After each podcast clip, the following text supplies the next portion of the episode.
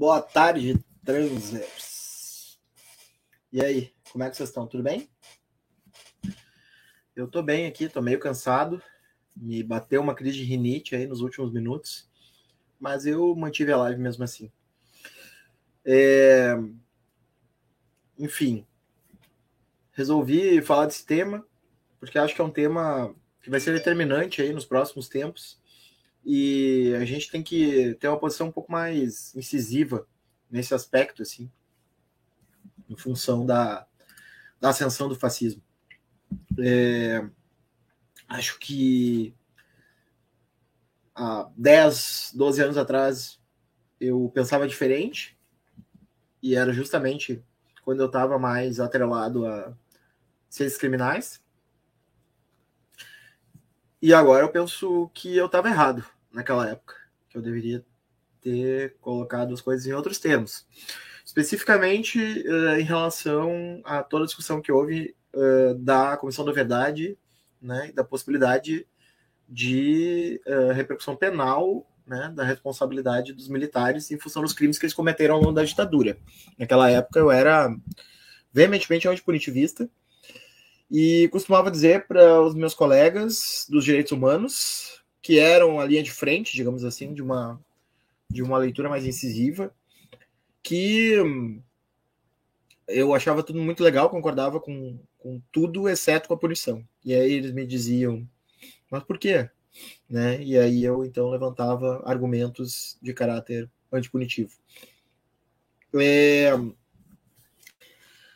Eu acho que é extremamente importante é, uma esquerda crítica do sistema penal. Então, deixa eu fazer, começar fazendo um disclaimer. Né? Se hoje é, a gente pode dizer que é, entre as linhas de frente da esquerda está o movimento negro, é, é possível dizer que não é por acaso que boa parte dos ativismos negros colocam o sistema penal como uma das primeiras discussões né? questão de regulação de drogas, questão de violência policial, né? genocídio da juventude negra, super encarceramento, né? assuntos que normalmente, para pessoas que entram num ativismo mais conglobante, assim, tendem a ficar reservada para os especialistas em segurança pública, né? mas que para o movimento negro é muito visceral, porque é óbvia a relação que o Estado mantém com essa população e, portanto, é óbvia a necessidade de se posicionar em relação a isso. Eu estava lendo o James Baldwin, e sensacional, né? É, uma Terra Estranha. E, e, é interessante que a personagem branca, é, num determinado momento, ela é obrigada a comentar sobre a polícia e ela se dá conta que a polícia não existia no mundo dela, né? Não fazia parte da realidade dela. Ao mesmo tempo que é, fazia, ou melhor, fazia parte como elemento da paisagem. Enquanto que para aquelas pessoas que ela estava se relacionando que eram negras, era um assunto absolutamente central e determinante. É, então, não tem nenhuma dúvida que a crítica do sistema penal né, é, é algo de caráter central para qualquer luta política no Brasil e no mundo hoje em dia. A gente pode dizer, inclusive, que a, a a luta dentro do sistema penal, é, por exemplo, no caso do, do, dos Estados Unidos, é, um, é uma continuidade muito clara em relação às lutas anti-segregação, né, pelos direitos civis. É, a gente pode dizer que a forma que a extrema-direita encontrou de perpetuar a segregação é por meio do superencarceramento penal da população negra nos Estados Unidos. E no Brasil também, né, uh, com o nosso racismo brasileiro, que é um pouco diferente dos Estados Unidos, mas nem por isso menos violento. Uh, só tem uma fenomenologia diversa. Então eu queria, antes de tudo, fazer esse disclaimer. Né, e queria dizer que eu me considero um abolicionista penal. Né, me considero ainda um abolicionista penal. Mas uh, tenho várias divergências com os abolicionistas em função de alguns conceitos e categorias que são usadas e que, a meu ver, uh, não pode se transformar em elementos dogmáticos. Né? Não estou dizendo que uh, todo abolicionismo seja um dogmático, longe disso. até o contrário, né? Para a pessoa chegar a pensar em termos abolicionistas, a questão penal é porque ela foi muito não dogmática na vida, né? Mas uh, é, uma, é um risco, uma tentação para qualquer pensamento organizado cair numa espécie de dogmatismo em relação a certas categorias e conceitos. E eu não vou discutir o abolicionismo como um todo aqui, obviamente, porque não cabe, né? Mas uh, eu acho que é uma discussão que a gente tem que fazer. Eu vou discutir estritamente a questão uh, da esquerda antipunitiva e da esquerda punitiva uh, e como eu vejo essa reconfiguração a partir da, da questão do fascismo. É, para uma pessoa que não é das ciências criminais, de fazer um, um breve histórico, né? Uh, esse conceito de esquerda punitiva surgiu ali pelo início dos anos 2000, final dos anos 90, se eu não estou enganado. É, quem quem o cunhou foi a Maria Lúcia Caran, que é uma juíza, uh, ex-juíza, juíza aposentada, carioca, né? Uma, uma, uma, intelectual das ciências criminais, muito conhecida e reconhecida da criminologia crítica. E ela escreveu esse artigo para denunciar, ou criticar, enfim, né? A ideia de que eh, haveria, pelo menos, haveria uma tendência da esquerda embarcar né, no, no, punitivismo, que, como a gente sabe, né, é uma pauta de forte aderência social. Né? Então, a esquerda institucional, né, a esquerda parlamentar, política, ela estaria propensa a, a aderir a esse, esse punitivismo por três caminhos, diz ela. Né? O primeiro caminho é, é o caminho da, da, chamada luta contra o crime organizado, né? que aí eu acho que ela, ela tinha razão, né? Que pode ser muito demagógico essa questão do crime organizado e, e naquela época, lá no final dos anos 90, se usava isso meio como meme, assim, né? Na discussão midiática. Então era de fato né, uma pauta populista punitiva ali. Depois ela fala da criminalidade colarinho branco e, por fim, da criminalidade que ataca uh, questões relacionadas com gênero, raça, né, uh, orientação sexual, né, essas questões que envolvem esses novos movimentos sociais. E ela faz uma crítica a essa esquerda punitiva, dizendo que é uma contradição em si a esquerda assumir uma perspectiva punitiva, basicamente porque uh, a esquerda tem um, um, um sentido emancipatório né, que contraria uh, a, a, lógica punitiva. Né? Então, toda a, a atuação da esquerda no sentido de reforçar o punitivismo é automaticamente contraditória. Né? E o curioso é que eu não vou negar isso que a Maria Lúcia Caran está falando. Né? Mas eu acho que o fato de ser contraditório não, não significa tanto quanto ela significou naquele texto específico. É, a gente publicou, eu e um grupo de amigos, a gente publicou um, um panfleto uh, no início da década passada, né? Que loucura, o tempo passa, né? No início da década passada, ali por 2000 e 2011, 2012, por ali, chamava Rastros, né? Foi publicado pela Cultura e Barbárie, né? Aquela excelente editora. É... E naquele e aquele texto foi, acho que eu, que eu saiba, assim, foi o primeiro texto aqui no, no, no nosso cenário das ciências criminais que, que desafiou, né? Essa perspectiva uh, contra a esquerda punitiva. Né? Que, que apresentou argumentos, né? E nós apresentamos argumentos de caráter materialista, assumimos um ponto de vista materialista né, para colocar que a contradição existe, mas ela precisa ser assumida. Na medida em que deixar impune é, um crime praticado, por exemplo, é, um crime praticado por um garimpeiro contra uma população indígena, né, ou um crime praticado por um empresário contra uma população pobre, ou um crime, enfim, praticado por um homem contra uma mulher, assim por diante, é, com uma específica violência de gênero, né? É, representa, na verdade, a perpetuação das relações de dominação social, tal como elas estão colocadas. Isso não significa que a resposta penal seja a melhor resposta, nem a única. Mas na medida em que ela está posta, não uh, aplicá-la significa de certa maneira, legitimar o poder social que está colocado na relação. Porque quando a pessoa que é objeto da persecução penal não é a pessoa que tem o privilégio de poder praticar crimes e eventualmente ficar impune, a punição acontece.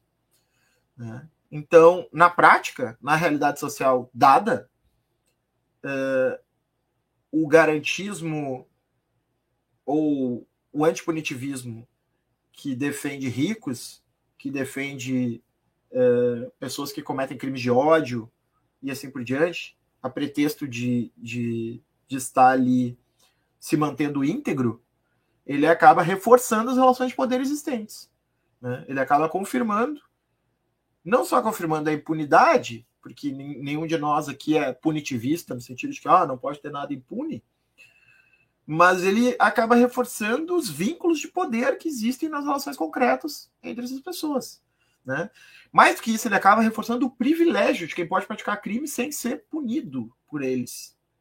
Basicamente porque esses crimes têm uma estrutura alinhada com a exploração capitalista, né? ou porque eles têm uma estrutura alinhada com o fascismo social.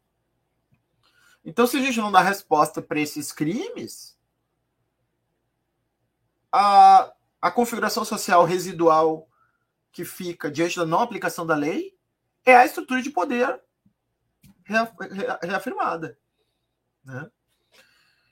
Então, aplicar a, a punição aí é uma espécie de decisão trágica, né? no sentido de que, embora tu, do ponto de vista principiológico, não concorde com a aplicação da norma penal porque não concorda com a lógica do sistema penal e gostaria que ele fosse substituído por outro sistema, a realidade é que esse sistema existe. E a realidade é que esse sistema produz efeitos todos os dias na realidade social. E ele, não sendo aplicado, cria zonas de imunidade que acabam fortalecendo arranjos de poder e quem sofre com isso são os mais vulneráveis.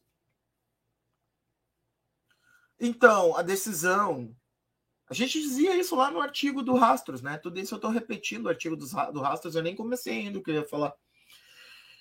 Embora também não vá tão longe disso. Mas, assim. É, então, a questão é a seguinte: é, a gente tem uma escolha para fazer. Né? Ou a gente assume a contradição né, e reconhece que a gente não é capaz de ter um coerentismo integral principista, basicamente porque a realidade está posta de uma forma que a gente não não considera correta, mas ela está posta e vai além dos nossos limites estabelecer uma solução extra-penal para um fenômeno como esse. Ou a gente afirma um princípio, se manter fiel, fidedigno ao princípio, mas ao mesmo tempo produz na realidade social uma zona de imunidade, que na verdade é uma zona de imunidade oriunda de um poder e não do direito, né? ou e não da política antipunitiva. Quer dizer, o empresário que é absolvido, o garimpeiro que é absolvido, ele não é absolvido porque é, o juiz é antipunitivista, né? ou porque o sistema penal está em descrédito, e sim porque tem poder. O sistema penal em descrédito é um é um pretexto para que isso aconteça. Então, ou a gente subscreve uma posição moral, político-moral, ou ética, se quiser, não tem problema. Né? A gente subscreve uma posição ética rigorosamente antipunitivista ao custo de deixar que, na prática factual, a relação de poder se perpetue, ou a gente assume que está sendo contraditório, mas que a realidade é dada e está posta de um jeito que a gente não gostaria.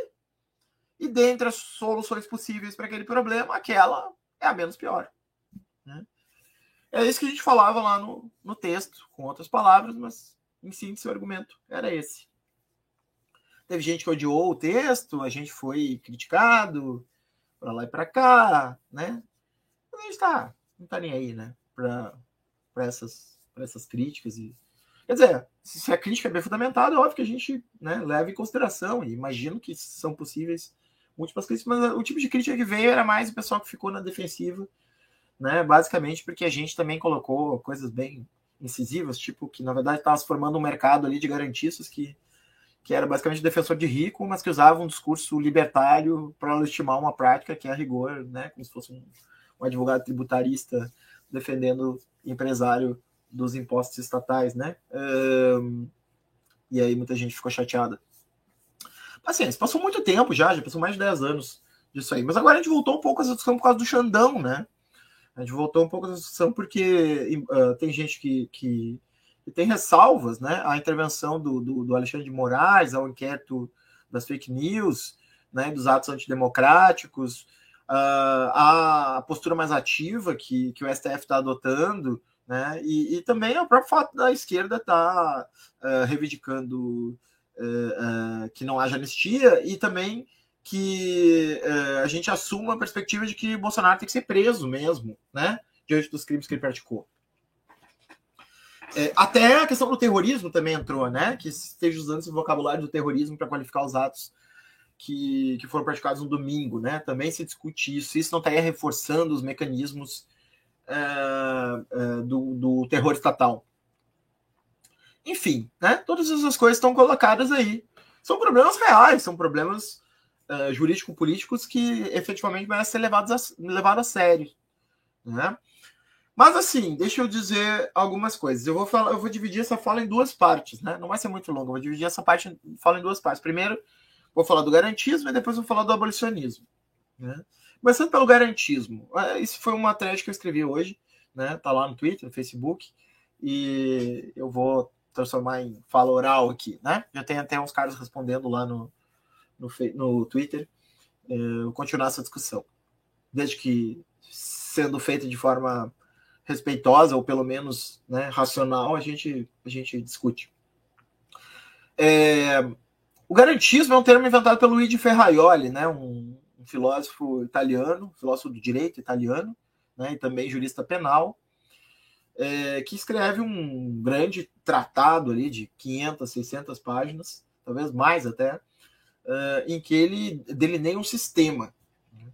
O, o, o Ferraioli ele é um positivista, uhum. é, muita gente não vai gostar disso que eu estou falando, mas eu, eu posso afirmar que ele é um positivista não só do ponto de vista jurídico, mas também do ponto de vista filosófico né? É com, com, basicamente a partir da perspectiva filosófica também que eu, que eu adoto. Né? O sistema dele é o que? É a tentativa de, de, de dar continuidade para os esforços do Kelsen e do Bobbio. Hans Kelsen é o criador do positivismo jurídico, o Norberto Bobbio foi um italiano seguidor do Kelsen na parte jurídica que uh, também ficou muito conhecido na ciência política, né? escreveu vários livros de ciência política.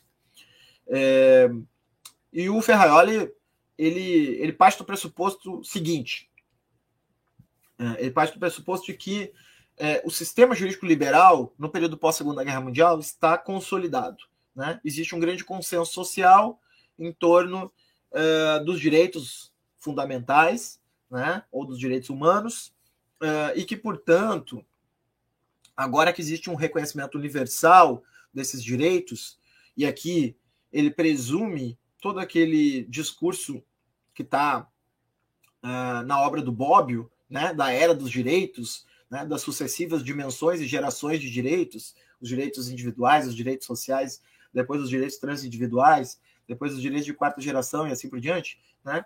Então toda, todo esse discurso de declaração de direitos já está presumido como sendo é, é, assimilado né, e aceito pelas sociedades liberal-democráticas, que são aquelas das quais o Ferrari está falando. Então ele fala que a tarefa do direito agora não é mais ampliar né, ou, ou estabelecer é, é, qualquer tipo de modelo jurídico que seja um modelo, digamos assim, criador ou construtivo, mas sim estabelecer mecanismos garantidores né, dos direitos.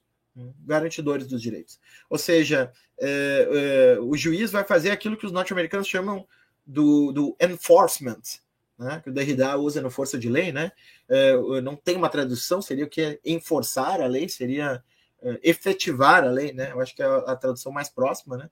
A efetivação da lei, ou seja, uh, se trata agora de, de, ter um modelo jurídico que simplesmente parta do fato dado de que os direitos fundamentais já estão declarados, assumidos e aceitos e estabelecer mecanismos que os garantam. Por isso o nome é garantismo. Né? Então se trata de uma teoria que busca estabelecer garantias de direitos, né, para que eles possam se viabilizar né, na esfera jurídica e na esfera política, né, constituindo um modelo garantista de direito de Estado.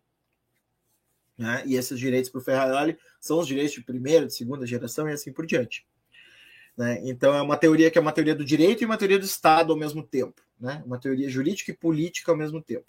O Ferrari também estabelece um ponto de encontro entre o liberalismo político, então a tra tradição é, do século XVIII, né, do liberalismo, com é, é, é, os autores liberais, John Stuart Mill, Locke, é, é, entre outros. Né, eu acho que o Stuart Mill é a principal referência para o Ferraioli. Então, esse liberalismo político, de um lado, e do outro lado, uma teoria formal, formalista, né, e formalizadora do direito. Né? E aqui, então, a gente tem uma, uma veia muito forte no Kelsey, né? e não só no Kelsey, na, na, busca de formalizar o sistema jurídico, mas também na filosofia analítica. Né? Inclusive, uma das principais influências do, do, do, do Ferrari vai ser o Alfred Tarski. E aí o, o, o, o Ferrari vai construir um sistema axiomático, né? rigorosamente axiomático, em que ele tenta deduzir princípios uns dos outros né, e estabelecer, a partir disso, um quadro de garantias jurídicas que uh, tem que ser respeitado uh, em todo e qualquer procedimento formal, né, a fim de uh, legitimar né, o processo e o direito. É, então, esse é o objetivo do garantismo. Eu não vou entrar em mais detalhes porque não é uma live sobre garantismo. Né? Mas, assim, em linhas gerais, é isso que é garantismo. Né? Garantismo é a observância de um sistema axiomático de regras que uh, basicamente uh, efetiva os direitos fundamentais né, por meio de deduções lógico-formais que devem ser aplicadas na prática. Né? E aí o Ferrari tenta estabelecer mecanismos de controle lógico-formais, jurídicos e políticos que coloquem sempre o direito no esquadro dessa aplicação correta de acordo com esses formalismos. Então, o garantismo é um formalismo. O garantismo é um liberalismo político e é um liberalismo formalista, certo? Bom, aqui a gente tem que. Aqui, né? Acabei de ser acusado é, no Twitter ali, de boas, né, não tem problema. Acabei de ser acusado de, de nessa leitura é, que eu vou propor agora, fazer uma infiltração materialista. Não, uma contaminação materialista da teoria do Ferraioli. Né? E eu assumo perfeitamente essa contaminação materialista. É isso mesmo. Por quê? Porque eu, como materialista, né, não consigo ver a, a, possibilidade da existência de um direito sem antes estar lastreado numa ordem política.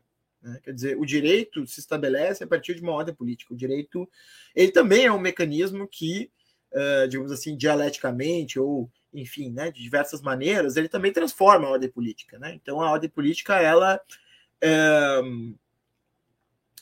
ela não é imune ao direito, né? Ela não é alheia ao direito ou paralela uh, ao direito, mas ela,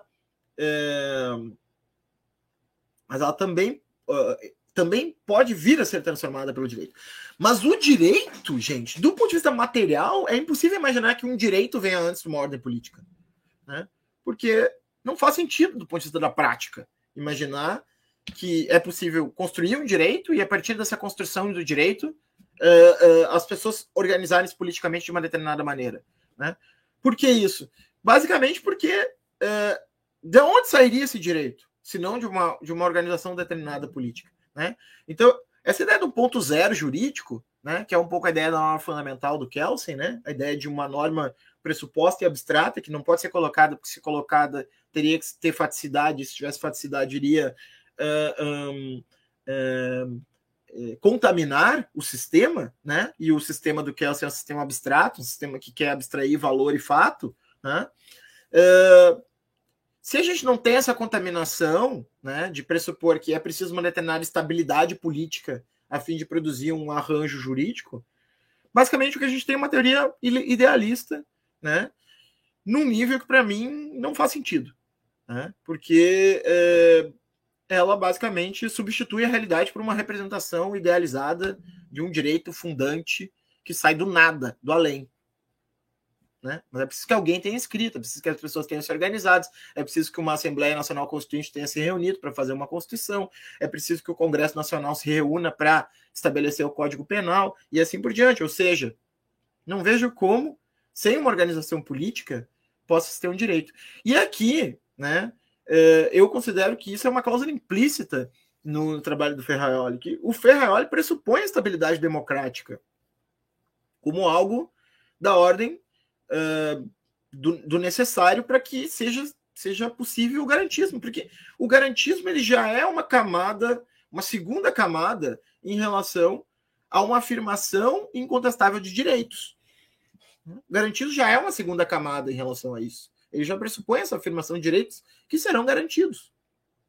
Bom, se eu não tenho afirmação de direitos, como é o caso do fascismo ou do nazismo, onde direitos humanos são basicamente rechaçados, como que eu posso ter um garantismo?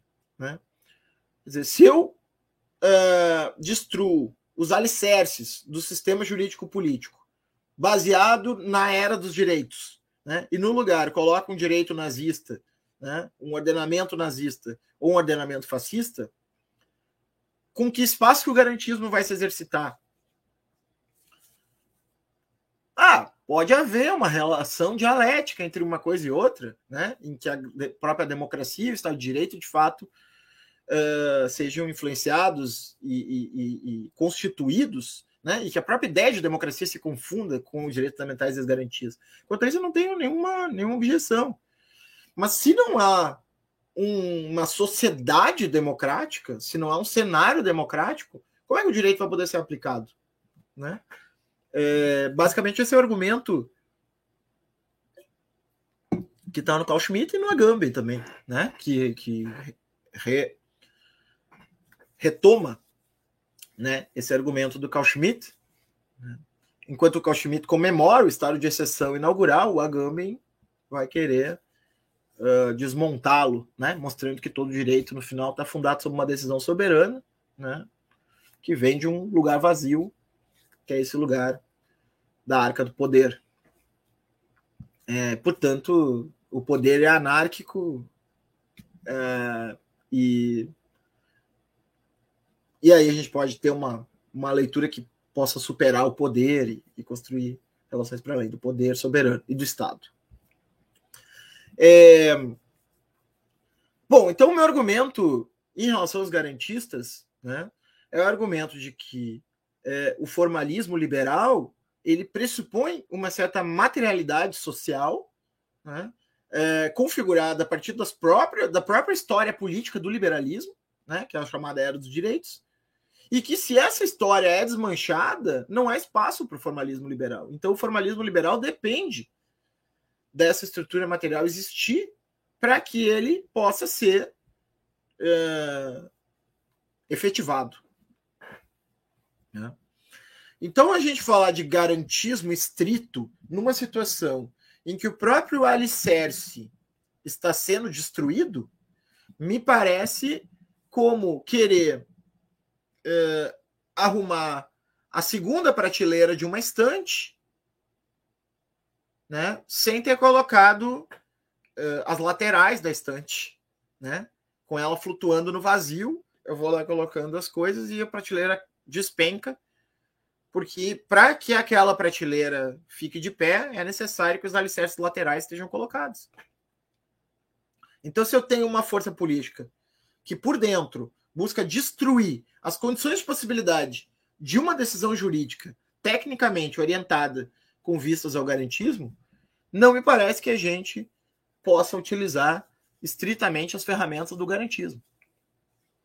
Isso não quer dizer que eu defendo estado de exceção, né? embora o estado de exceção, de um ponto de vista garantístico, que está lá previsto na Constituição, no final das contas, que eu saiba o Ferrari, pode ser que tenha falado, mas que eu saiba o Ferrari nunca disse que é, não deveriam existir essas figuras excepcionais, né, do estado de sítio, do estado de defesa e assim por diante.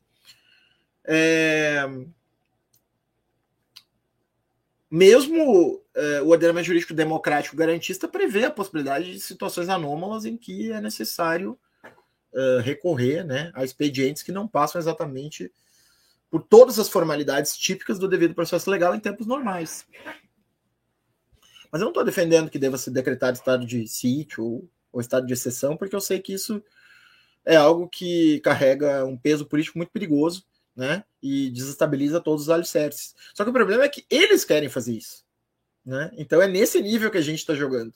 Né? A gente não está jogando contra um player que aceita as mesmas regras que nós. A gente está jogando contra um player que usa as mesmas regras que nós com a finalidade de desativá-las.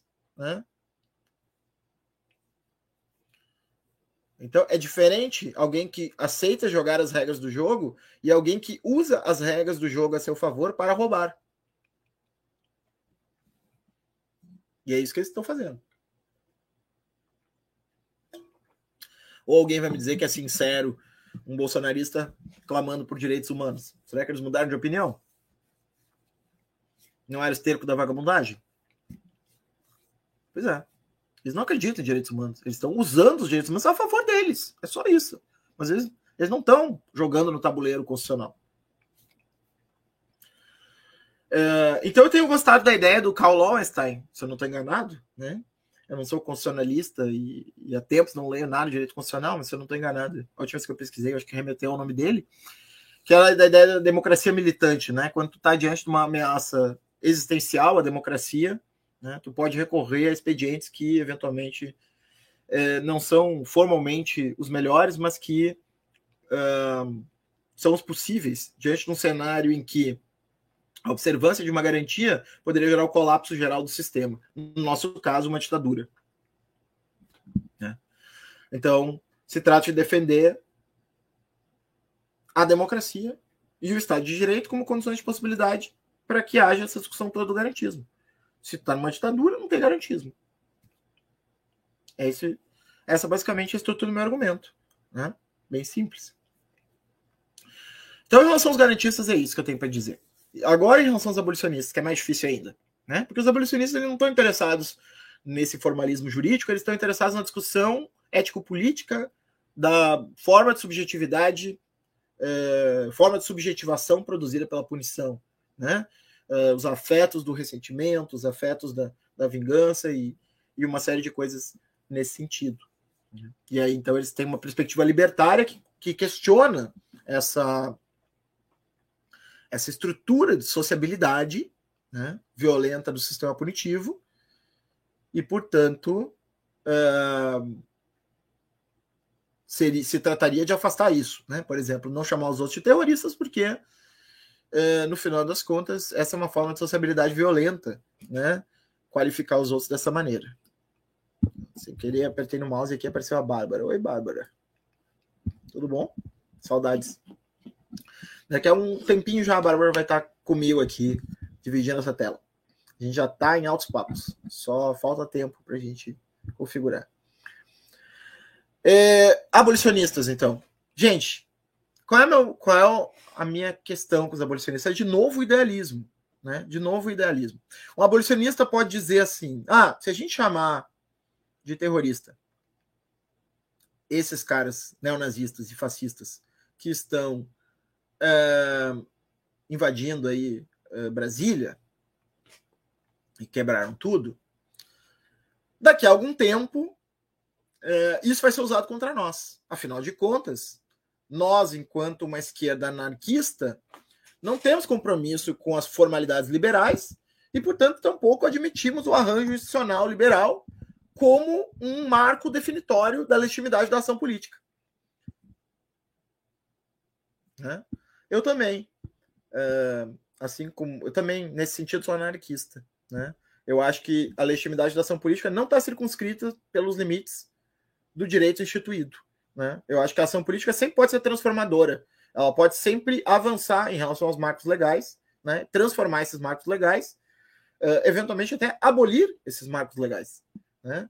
Uh, eventualmente até elaborar outras sociotécnicas que não sejam sociotécnica jurídico-liberal, como uma forma institucional de regular a sociedade. Eu não acredito num modelo uh, uh, anarquista que seria um anarco um anarco-individualismo do tipo estado de natureza robesiano, né? Cada um faz o que quer e abole todas as instituições e, e né? Não.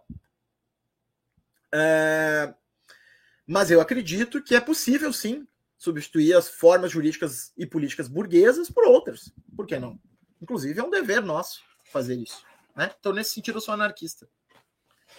Mas, uh, onde que eu não concordo com o argumento antipunitivista, uh, uh, o argumento antipunitivista radical dos anarquistas? Né? Primeiro, porque eu acho que, às vezes, o anarquismo desse tipo acaba se tornando muito principista. Né? Ele acaba se tornando é, muito idealista e pouco pragmático. E aqui eu estou falando de idealista no sentido filosófico, tá? Não no sentido. É, não no sentido é, do senso comum. Né? Muito idealista, no sentido de que, é, como se essa prefiguração anárquica, antipunitiva, fosse é, possível de se alastrar por todo o tecido social e rapidamente substituir as formas existentes de vida. Bom, não me parece que seja o caso, porque vamos pensar, por exemplo, na figura do Estado, né, que para os anarquistas é o, o antagonista. É... A gente viu agora nas eleições o quanto foi necessário colocar o Lula, porque embora a, a configuração social baseada no Estado não, e na soberania não seja a forma que a gente deseja de organizar a sociedade, o fato da soberania existir nos coloca pragmaticamente com a necessidade de um compromisso performativo em relação ao que está colocado como situação do presente. Então, não dá para a gente simplesmente ignorar a existência do poder político e do Estado num contexto em que um candidato é um candidato progressista e o outro é um candidato fascista mesmo que não fosse um progressista. Nós teríamos que votar também no não fascista. Né? Nós, nós, nós teríamos que é, nos posicionar né, num sentido antifascista, porque no final das contas o fascista é o nosso verdadeiro inimigo. Ele sim é aquele que a gente não tem nenhum tipo de afinidade, que a gente não tem nenhum tipo de diálogo. Né? A gente pode dialogar com os liberais, a gente pode dialogar com os socialistas, a gente pode dialogar com os comunistas, a gente pode dialogar com os comunitaristas, os social-democratas e assim por diante. E a gente pode até considerar que no final todo mundo busca uma coisa semelhante, claro que não, né? Mas enfim, todo mundo busca uma coisa semelhante e se trata de discussões argumentativas sobre os meios de chegar lá, etc. Beleza, mas o, com o fascista não. Com o fascista não dá para fazer essa discussão. Por quê? Porque o fascista não quer discutir, o fascista quer me destruir. Como é que eu vou dialogar com alguém que quer me destruir? É, às vezes eu tenho alunos que defendem ditadura, né? É bem comum na universidade, bem mais comum do que vocês imaginam, né? E isso eu tô falando, eu sou professor desde 2008. 2008. Né? Já fazem uns anos. É, é bem comum ter alunos que defendem ditadura militar, muito antes de qualquer discussão desse tipo uh, do bolsonarismo ser colocado. E aí, sempre quando a gente chegava nesse ponto, discutir ditadura e democracia, e alguém defendia a ditadura, eu sempre falava: olha, não tem como a gente discutir democracia e ditadura. Mas, ah, por quê, professor? Não, basicamente porque se a gente vai discutir democracia e ditadura, e tu defende a ditadura, significa que tu defende que eu não deveria poder falar nada, porque é isso que diferencia a democracia da ditadura.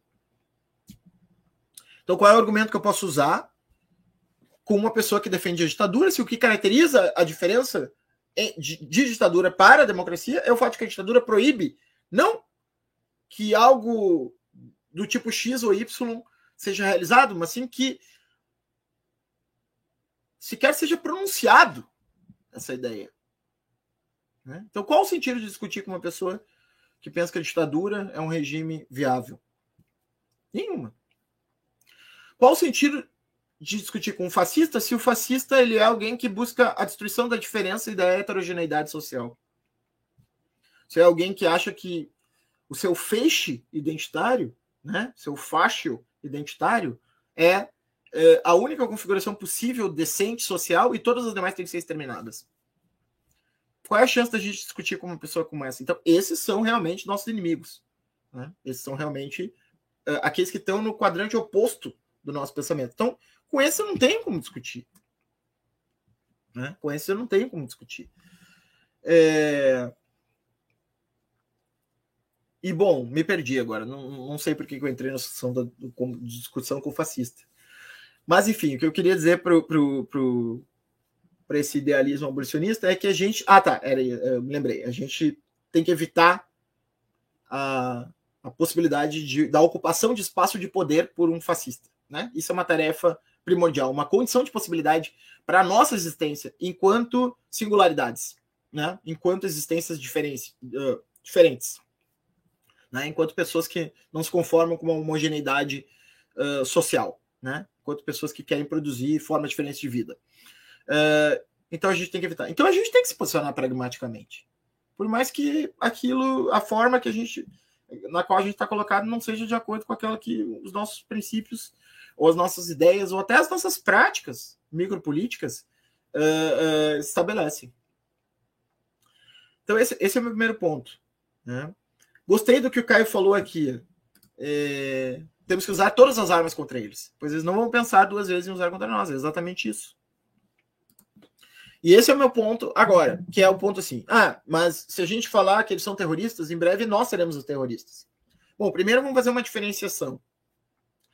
É, não dá para comparar um movimento revolucionário que entre no parlamento ou que entre no judiciário e com a finalidade de estabelecer uma sociedade melhor, uma sociedade de convívio mais justo, solidário, etc. e tal, produza atos de destruição sobre esses poderes, né?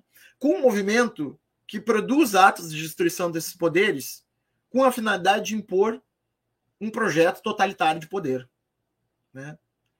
São ideias completamente diferentes. Então a gente não pode aceitar esse nivelamento liberal, né?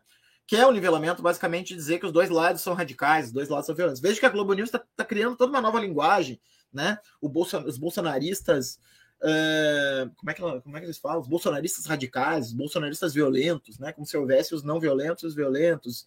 E, e, enfim, né? Sempre essa ideia de que o, o, o problema não é exatamente o que está sendo defendido, ou seja, é, é um projeto fascista, e sim o fato de ter ido lá e quebrado as coisas, né? É, isso eu acho um erro crasso, né? Porque, na verdade, interessa muito o que está sendo defendido. Né? Interessa muito o que está sendo defendido. Uh, se a ideia é construir uma sociedade melhor, pode até ser que não seja um meio adequado, e nem acho que é chegar lá e destruir as coisas. Mas, assim, a, o julgamento que se estabelece sobre isso tem que ser completamente diferente de quem vai lá destruir as coisas para impor um regime militar. Dá para comparar. Né? A empresa tem que perder o medo de falar a palavra fascismo. Os conteúdos importam. As formas de luta não estão dissociadas dos conteúdos. Né? Então, isso é super importante. Depois, assim. É... E para terminar, é, é, depois eu converso com vocês aqui no chat. É, para terminar, o argumento de que a utilização do vocabulário terroristas para eles acabaria caindo sobre nós é baseado numa colocação de questão equivocada. Qual é, a, qual é o equívoco dessa colocação de questão? Ou que os poderes do Xandão vão ser usados contra nós e assim por diante. Qual é o equívoco na colocação de questão? A colocação de questão parte assim: ah, se é colocado para eles, então será aplicado para nós? Mas a questão é a seguinte: vamos fazer a pergunta ao contrário. Se não for colocado para eles, deixará de ser aplicado para nós? Né? Quer dizer, se a polícia, por exemplo, né, uh, diante da invasão do Congresso Nacional, tivesse descido a porrada nos bolsonaristas, isso tornaria a nossa situação numa circunstância similar, diferente de apanhar da polícia? Não. Né? É, e tendo a polícia se omitido e deixado que eles entrassem nas casas legislativas. Se a gente fosse lá e fizesse a mesma coisa, isso muda alguma coisa em relação a nós, se a gente for lá e fizer a mesma coisa? Não, eles vão deitar a porrada igual. Então, o nosso problema não é a coerência. Não é a coerência. Justamente porque quando a gente faz essa associação que diz que poderes arbitrários podem ser usados contra qualquer um em relação, uh, uh, inclusive contra nós, nós estamos sendo formalistas. Porque nós, nós estamos desconectando as formas de luta dos conteúdos dessas lutas. Ou seja, nós estamos fazendo o jogo do, do, do liberalismo. A grande questão é a seguinte: nós não apanhamos da polícia porque fazemos isso ou aquilo. Nós apanhamos da polícia porque existe um, um, uma, uma certa configuração estrutural da sociedade que inibe a possibilidade de lutas específicas né, voltadas para a justiça social, para o antirracismo, para a defesa dos direitos indígenas e assim por diante, da melhoria do salário dos professores. Quer dizer, porque hoje mesmo, ontem, não me lembro, um cinegrafista que estava uh, uh, filmando um despejo foi uh, preso pela polícia militar porque estava filmando. Mas é por quê? Porque ele estava lá na condição de defensor das pessoas, registrando né, o direito das pessoas à moradia que estava sendo ali retirado. Hoje, ontem, dois dias depois, de ter acontecido tudo que aconteceu é, nas, na, na Praça dos Três Poderes. Ou seja, o que faz com que a polícia, ou mesmo o Poder Judiciário, haja de uma maneira arbitrária é, ou de uma maneira, enfim, virulenta, repressiva contra os movimentos sociais, não é o fato dos movimentos sociais agirem de forma X ou Y, ou de usar as palavras X ou Y, e de ser coerente com o que foi decidido em relação ao Lava Jato ou em relação a, a, aos, aos, terroristas aí de, de Brasília, mas sim o fato de que existe uma repressão institucional que busca conter esses movimentos de transformação. Então, a questão não é se o que está sendo feito agora vai nos atingir, porque vai nos atingir. Mas nos atingiria de qualquer maneira. A questão é se nós vamos deixar que haja uma zona de imunidade, como houve no domingo, em que, como disse o, o, o Torturra é, na live no dia que eu vi ontem, é, basta você olhar no olho e mostrar que você tem as mesmas ideias do policial para que você possa fazer tudo, absolutamente tudo. Né? Você tem o privilégio da impunidade absoluta, porque você está numa situação de, de, de equivalência uh, uh, ético-ideológica que te permite fazer tudo.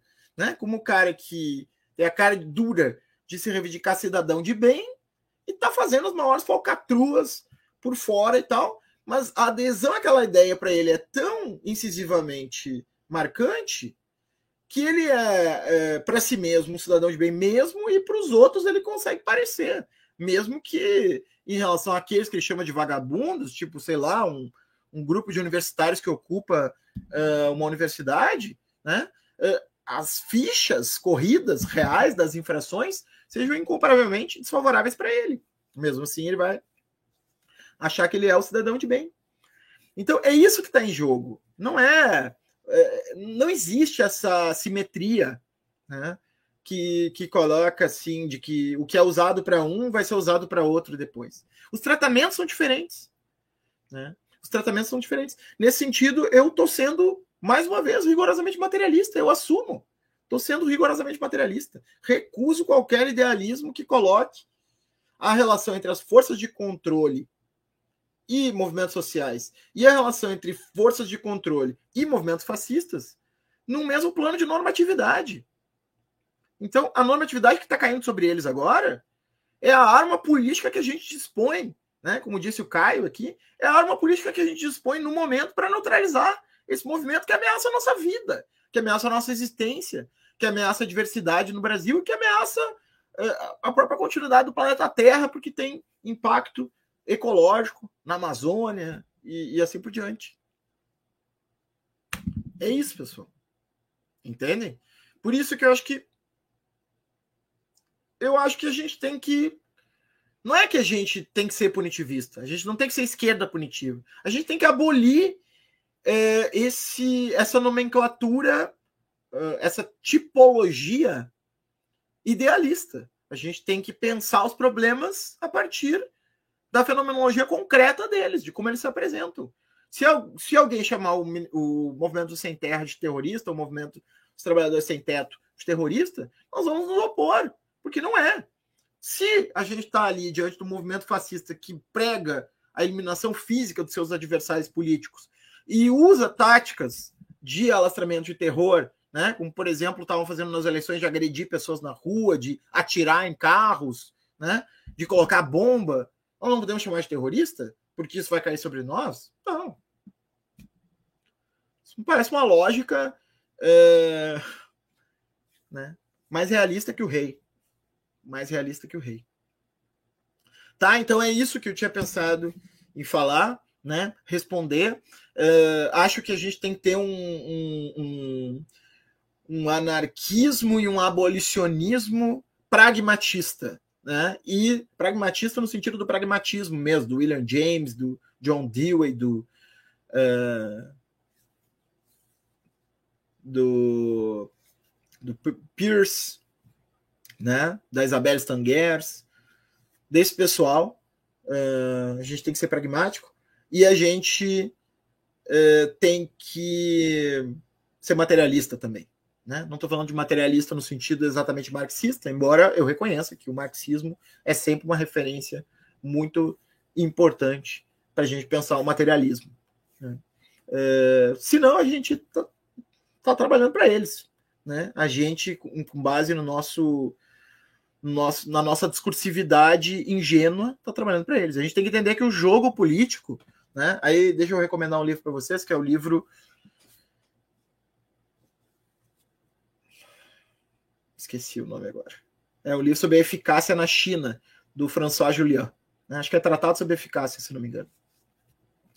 Né? Leiam o Julian, porque é, ele mostra que o pensamento chinês, que é um pensamento fundamentalmente estratégico, né? é, é um pensamento de poder. Né? Os chineses. Uh, os chineses inventaram o totalitarismo antes do totalitarismo ocidental existir. Né? Então, esse pensamento que busca conservar poder né? Uh, que tem um quê de maquiavélico chinês, né, é algo que a gente pode uh, utilizar né, no nosso raciocínio político. Pensar não tanto em termos de coerência, mas em termos de eficácia. Né, eficácia. Uh, sem perder, obviamente, os motivos uh, pelos quais a gente luta, né? Sem se confundir com o inimigo, sem se tornar fascista, obviamente, né? Uh, mas reconhecendo que a gente precisa pensar em termos pragmáticos. O Alan achou engraçado o Kojak. Oi, Thiago. Rômulo. Sempre. Sempre por aqui. Marco Antônio. Guilherme. Vocês podem fazer, se vocês quiserem fazer alguma pergunta. Senão, a gente vai encerrando. Colocando os comentários de vocês. Valeu. Obrigado, Bruno. Afeto seria no sentido espinosista? Sim, afetos no sentido espinosista, né? Deleuziano, enfim, toda essa tradição nietzschiana, deleuziano, espinosista, né? Para pensar em termos de afeto. O Ravel coloca o risco de prejulgamento, cerceamento prévio do diálogo da nossa parte com os fascistas. Não, claro, eu não quero. É, é assim, o ser fascista. Aqui acho que é, é importante a gente colocar, né? O ser fascista Uh, não é um ser num sentido ontológico, uh, não é um ser, no, eh, quer dizer, é um sentido ontológico, mas não é um ser no sentido essencialista, né? De que a pessoa é fascista e, e, e ela não tem como escapar desse fascismo constitutivo, né? Uh, fascismo, assim como qualquer identidade ou qualquer posicionamento social, ele é performativo, né? Como nos ensina Judith Butler, Derrida, Austin, né, e companhia. O fascismo é performativo, ele é performativo.